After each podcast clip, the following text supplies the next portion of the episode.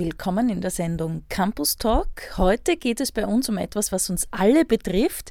Lauschangriffe auf das eigene Handy. Davon hat man zwar oft gehört, aber wie oft das vorkommt äh, und dass man das kaum verhindern kann, das scheint doch etwas erschreckend. Wissenschaftler der FH St. Pölten haben jetzt dagegen etwas erfunden, um es jetzt mal so salopp zu sagen, und wie das technisch funktioniert und wo man dieses Tool herkriegen kann, um nicht mehr belauscht zu werden am Handy, das hören wir uns heute an. Und dazu ist Senior Researcher Matthias Zeppelzauer bei mir. Hallo Matthias. Ja, hallo.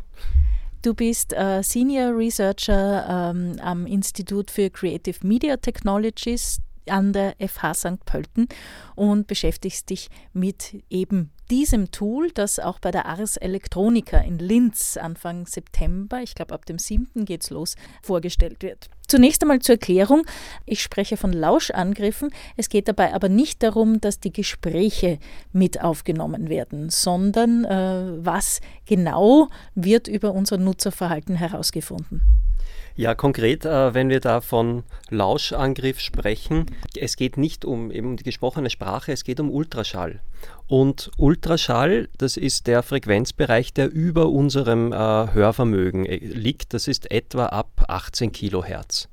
Und äh, das, was vielleicht weniger bekannt ist, ist, dass unsere Mobiltelefone, aber auch unsere Fernseher und sämtliche elektronischen Geräte, die ein Mikrofon und einen Lautsprecher eingebaut haben, auf dieser Frequenz, auf diesen Ultraschallfrequenzen empfindlich sind. Und das heißt, dass man über diese Frequenzen äh, Informationen übertragen kann.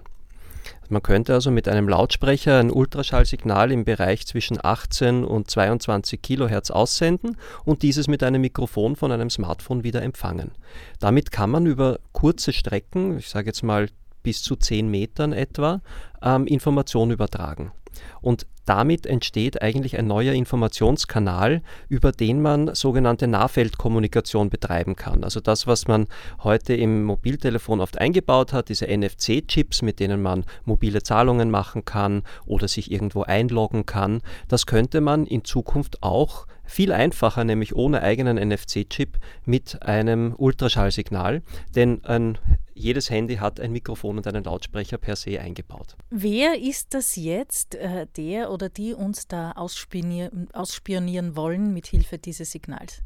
Es gibt verschiedene Anwendungen für diese Technologie und es ist wie immer, äh, wenn eine neue Technologie auf den Markt kommt, gibt es durchaus nützliche Anwendungen und andere, die eher fragwürdig sind. Und äh, fragwürdige Anwendungen, äh, darunter fällt beispielsweise das akustische Tracking, also wo es darum geht, mit Hilfe von Ultraschallinformation User zu tracken, sprich herauszufinden, wo sind die User gerade. Wie funktioniert so ein akustisches Tracking? Eine, ein Szenario wäre beispielsweise eine Fernsehsendung, bei der parallel zum normalen hörbaren Ton Ultraschallsignale mitgesendet werden und das Mobiltelefon des Users, das liegt dann vielleicht ähm, auf dem Couchtisch oder in der Hosentasche des Users oder der Userin, äh, nimmt dann diese Ultraschallinformationen auf und erkennt somit, welche Sendung gerade gesehen wird oder welche Werbung gerade betrachtet wird. Diese Information kann dann über das Internet weitergesendet werden an den Content Provider beispielsweise und der kann dann Userprofile erstellen. Das wäre eine Anwendung. Also nochmal ganz konkret gesagt, äh, es wird damit Geld gemacht, weil Daten über Nutzungsverhalten äh, kann man auch zu Geld machen. Das ist meistens der Hintergrund, man möchte Geld verdienen. Wie verdient man Geld? Am einfachsten geht das mit Werbung. Das haben große Firmen wie Google und Facebook vorgemacht. Und ähm, noch besser verdient man mit personalisierter Werbung und dafür braucht man gute Pers Personenprofile, die die Interessen der Personen äh, gut widerspiegeln.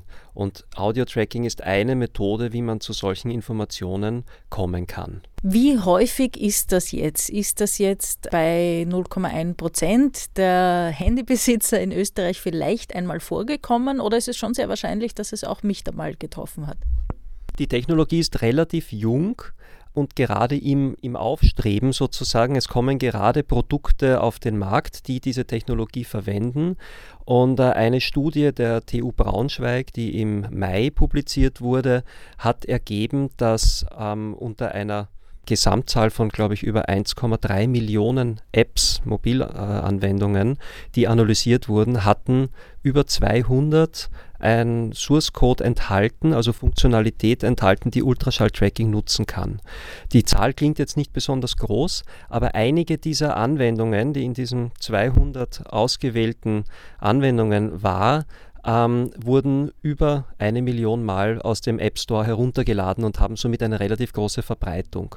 Das heißt, in, man kann davon ausgehen, dass äh, entsprechende Funktionalität bereits in Anwendungen drinnen ist. Ähm, es ist aber nicht so, dass das jetzt bereits in jeder zweiten Anwendung vorhanden wäre. Es ist aber damit zu rechnen, dass das in Zukunft mehr wird. Ähm, um das abzuschließen, bevor wir auf euer Tool kommen, das das verhindern soll, äh, es gibt immer wieder Menschen, die sagen, naja, was kümmert es mich? Sollen sie halt wissen, wo ich mich bewege, welches Fernsehprogramm schaue. Ähm, äh, warum sollte mich das kümmern?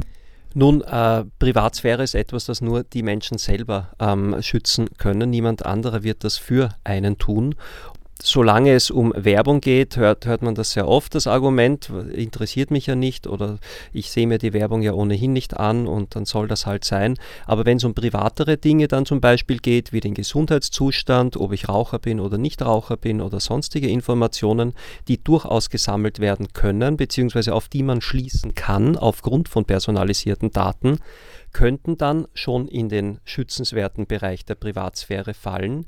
Denn äh, diese Informationen werden nicht nur gesammelt, um Werbung dann zielgerichtet an Userinnen zu schicken, sondern werden auch verkauft an Firmen, die an personalisierten Daten interessiert sind und die das dann auch nutzen, um ihr Angebot äh, zu überprüfen, um äh, Kunden, potenzielle Kunden zu überprüfen. Denken wir einfach mal an Versicherungen und Banken, die gewisse Bonitätsprüfungen machen möchten. Äh, die sind natürlich an solchen Daten durchaus interessiert und je mehr hier gesammelt wird, umso größer ist die Gefahr, dass das auch genutzt wird. Okay, das heißt, es sollte in unser aller Interesse sein, dass das äh, akustische Tracking verhindert wird.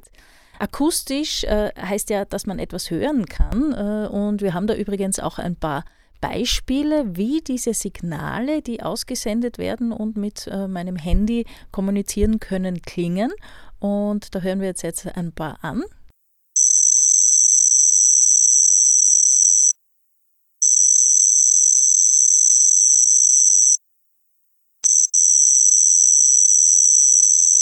Matthias, was haben wir da gerade gehört? Du hast ja vorhin gesagt, man kann es eigentlich nicht hören. Wir haben ähm, eine ganze Reihe von ähm, solchen Ultraschallnachrichten aufgezeichnet und auch in einem größeren Audiodatensatz auf unsere Webseite gestellt. Ähm, was wir hier gehört haben, waren quasi Ultraschallnachrichten, die wir hörbar gemacht haben, indem wir sie, äh, indem wir die Frequenz äh, runter verschoben haben in den hörbaren Bereich.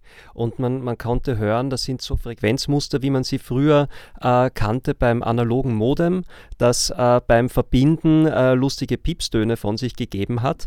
Das äh, ist eine Technologie, die nennt sich Frequency Shift Keying, das heißt unterschiedliche Symbole einer Nachricht werden auf unterschiedliche Frequenzen verteilt. Im einfachsten Fall der Nuller und der Einser werden auf unterschiedliche Frequenzen kodiert und eine Folge von 0 und 1 hört sich dann ebenso ähnlich an, wie wir das gerade gehört haben. So kann ich eine digitale Nachricht sehr einfach codieren und diese Technologie wird äh, in der Praxis auch genutzt im Ultraschallbereich. Jetzt kommen wir zu eurem Projekt, das nennt sich Sonic Control. Die Idee beim äh, Projekt Sonic Control ist, dass wir mal in allererster Linie das Bewusstsein der Userinnen äh, für diese Technologie schärfen möchten.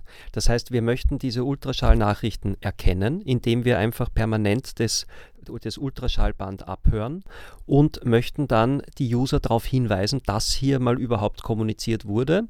Da geht es uns wirklich darum, Bewusstsein zu schaffen, dass hier eine neue Technologie im Kommen ist, die man ich sage jetzt mal ganz offen, ich möchte sie nicht per se verteufeln, die man auch durchaus für sinnvolle Dinge einsetzen kann, die aber auch durchaus missbraucht werden kann, um Userverhalten zu tracken. Ähm, nachdem wir dieses Bewusstsein dann geschaffen haben und dem User gezeigt haben, hier existiert, äh, hier wird gerade Information ausgetauscht, soll unsere App ähm, dem User die Möglichkeit geben, dann diese Signale auch zu blockieren. Und dazu äh, nutzen wir im Endeffekt des, den Lautsprecher des Mobiltelefons selbst. Das heißt, wir senden selber aktiv Ultraschallinformation aus. Das sind aber Störsignale, in denen keine Information kodiert ist ähm, und blockieren somit den Informationsaustausch. Das heißt, das Mobiltelefon beziehungsweise das Signal, das einkommende Signal wird bereits, bevor es überhaupt von den Sensoren erfasst wird, unschädlich gemacht. Und somit können wir eine sehr hohe Sicherheit erreichen, als wenn wir das Ganze versuchen würden, im Handy dann zu blockieren. Wenn ich jetzt diese App auf meinem Handy laufen habe, beeinträchtigt das mein Nutzungsverhalten? Also wenn jetzt so ein Signal ankommt, ich telefoniere gerade, äh, bekomme ich das mit? Bei unserer App wird das Ganze so sein, diese App ist gerade in Entwicklung und der Plan ist der, dass der User oder die Userin beim Eintreffen eines Signals eine Nachricht bekommt, eine, eine Warnung oder ein Hinweis, dass hier entsprechende Information gesendet wurde und kann dann entscheiden, ob die blockiert werden soll oder nicht. Und wenn sie blockiert wird, dann merken wir uns auf Wunsch des Users auch die, den Ort, die Location, wo wir gerade sind, damit wir in Zukunft an diesem Ort immer wieder automatisch äh, unsere Schutzmechanismen aktivieren können. Man kann sich das vorstellen wie eine Art Firewall, eine Ultraschall-Firewall, die für verschiedene Orte dann die entsprechenden Sicherheitsmaßnahmen trifft. Nochmal konkret nachgefragt, äh, das stört mich jetzt nicht in meinem Telefonierverhalten. Also die App äh, läuft im Hintergrund und was man dazu sagen muss, wenn äh, ein User telefoniert, dann wird das Mikrofon aktiv von der äh, Telefonanwendung beansprucht. Das heißt aber trotzdem, dass noch äh, andere Anwendungen auf das Mikrofon zugreifen könnten und theoretisch das sogar mitschneiden könnten. Es gibt sogar Apps, die das tun. Das heißt, wir lauschen im Hintergrund ruhig mit, allerdings im Ultraschallbereich. Wir speichern hier keine Informationen äh, von den gehörten Daten. Äh, das heißt, solange nichts eintrifft an Information, bekommt der User auch gar nichts mit. Ähm, sobald etwas reinkommt, wird eine Nachricht gesendet, die der User dann leicht auch wegklicken kann, wenn er möchte. Oder eben sofern schon einmal an einem Ort eine gewisse Information erkannt wurde und der User gesagt hat, ich möchte das bitte gerne blockieren, wird es ohnehin automatisch blockiert, ohne dass äh, das äh, jemand mitbekommt. Und das ist vielleicht auch noch wichtig, das Senden von Ultraschallinformationen und das Empfangen äh, behindert eben nicht das Empfangen anderer Informationen. Das ist das, äh, das äh, Wichtige an der ganzen Sache. Also für mich klingt das großartig. Ich würde mir das lieb am liebsten jetzt in einem App Store runterladen. Das gibt es, glaube ich, noch nicht. Wie weit ist das Projekt gediehen und wird es mal so sein, dass ich die App einfach downloaden kann? Ja, wir sind gerade bei der Implementierung einer auf Android basierenden Applikation. Wir haben auch große Teile von der Applikation bereits fertig. Es werden jetzt im Grunde einzelne Komponenten noch zusammengefügt in das große Ganze, damit der, dann quasi die, die, die Applikation ähm, in ihrem vollen Funktionsumfang dann zur Verfügung steht. Der Plan ist, dass das bis Ende des Jahres in dem App Store tatsächlich verfügbar ist. Ähm, wir werden auch den, den Quellcode äh, offenstellen, sodass die äh, Community, die Gemeinschaft selber hier auch weiterentwickeln kann. Ähm, und wir zielen natürlich auch darauf ab, dieses Projekt dann nach unserem jetzig laufenden Projekt weiterzuentwickeln. Das heißt, wenn ihr die Quelldaten offenlegt, äh, seid ihr an einem kommerziellen Erfolg dieses äh, Projekts nicht interessiert. Das heißt, die App wird auch nichts kosten, höre ich das richtig raus? Ja, die App wird äh, gratis sein. Wir werden da kein Geld verlangen. Wie gesagt, das Ziel ist ja, Bewusstsein zu schaffen für die Technologie und das würden wir äh, behindern, wenn wir hier Geld verlangen würden. Ähm, es gibt auch jetzt kein äh, primäres oder ganz äh, klar definiertes ähm, Businessmodell dahinter. Es gibt aber eine Reihe von ähm, Businessmodellen, die auf Open Source basieren. Also das äh, kann unterschiedlich aussehen. Man kann ja die Software definitiv gratis zur Verfügung stellen, aber für bestimmte Zwecke zum Beispiel dann auch kostenpflichtig anpassen für spezielle Kunden. So, das wäre ein Geschäftsmodell, wie man auch mit Open Source durchaus ähm, äh, Geld im Endeffekt machen kann. Wir sind da noch in der Orientierungsphase. Wir haben jetzt keinen konkreten Weg hier gewählt. Primär soll das Ganze mal Open Source sein. Es soll Dynamik bekommen. Wir würden gerne eine Community aufbauen, die an diesem Thema interessiert ist und dann sehen, wie wir damit weitermachen können. Ihr seid mit dem Projekt auch auf der Ars Electronica in Linz vertreten. Am 7. September geht's los. Was kann man sich da anschauen von eurem Projekt? Wir werden äh, vom 7. September bis zum 11. September das äh, Projekt ausstellen in der Post City. Äh, das ist eine der Festival-Locations auf der Ars Electronica. Und was wir dort zeigen werden, ist mal einerseits prinzipiell, wie Ultraschallkommunikation funktioniert. Also wir werden das über Mobiltelefone Daten schicken und zeigen, wie es funktioniert und dass es vor allem sehr robust funktioniert. Und äh, wir werden unseren äh, Prototyp unserer Applikation äh, live herzeigen. Das heißt, man wird sich ansehen können, wie diese Ultraschallnachrichten dann erkannt werden, wie das Ganze eigentlich aussieht im Audiosignal, ähm, um da einen tieferen Einblick zu bekommen. Und äh, die äh, Besucher und Besucherinnen werden auch in der Lage sein, selber dann damit zu spielen, äh, Daten zu senden, zu sehen, ob das erkannt wird aus verschiedenen Distanzen mit verschiedenen Nebengeräuschen.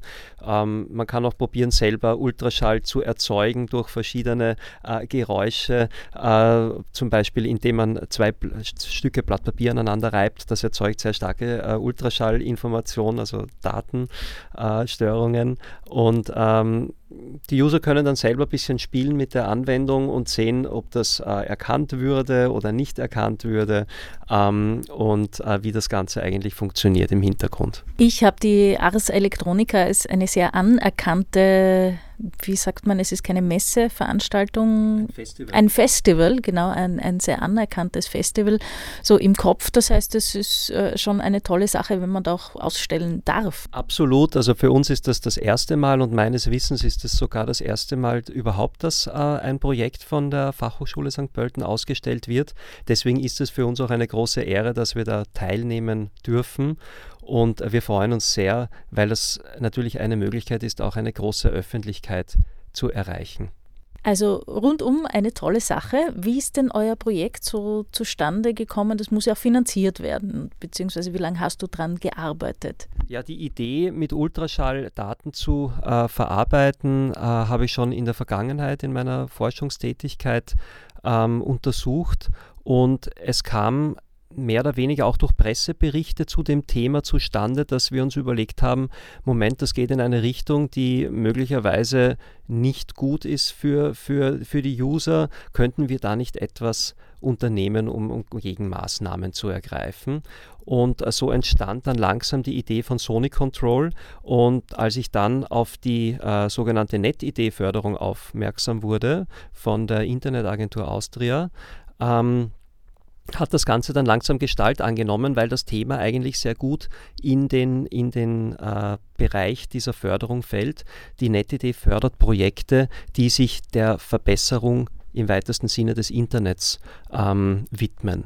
Und auch in unserem Fall geht es darum, Kommunikation sicherer zu machen. Somit passt das sehr, sehr gut zu diesem Thema. Wir haben dann einen Forschungsantrag geschrieben und der wurde dann auch erfreulicherweise in der letzten Runde der NetID-Ausschreibung dann zur Förderung ausgewählt.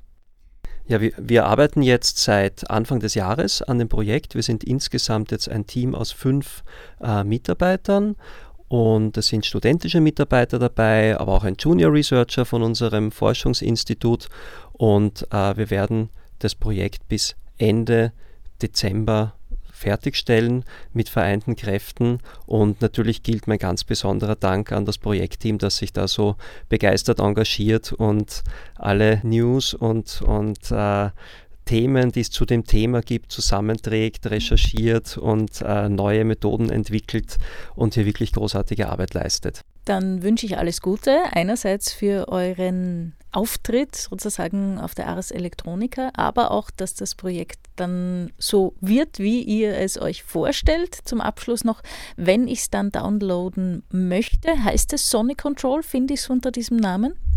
Ja, die Anwendung wird Sonic Control heißen und unter diesem Titel dann auch im Store sein. Und äh, wer sich vorab schon ein bisschen informieren möchte und äh, vielleicht auch die ein oder anderen Ressourcen von unserer Webseite runterladen möchte, kann das unter soniccontrol.fhstp.ac.at tun. Dann sage ich herzlichen Dank für deine Zeit, fürs Interview, Matthias Zeppelzauer. Vielen Dank.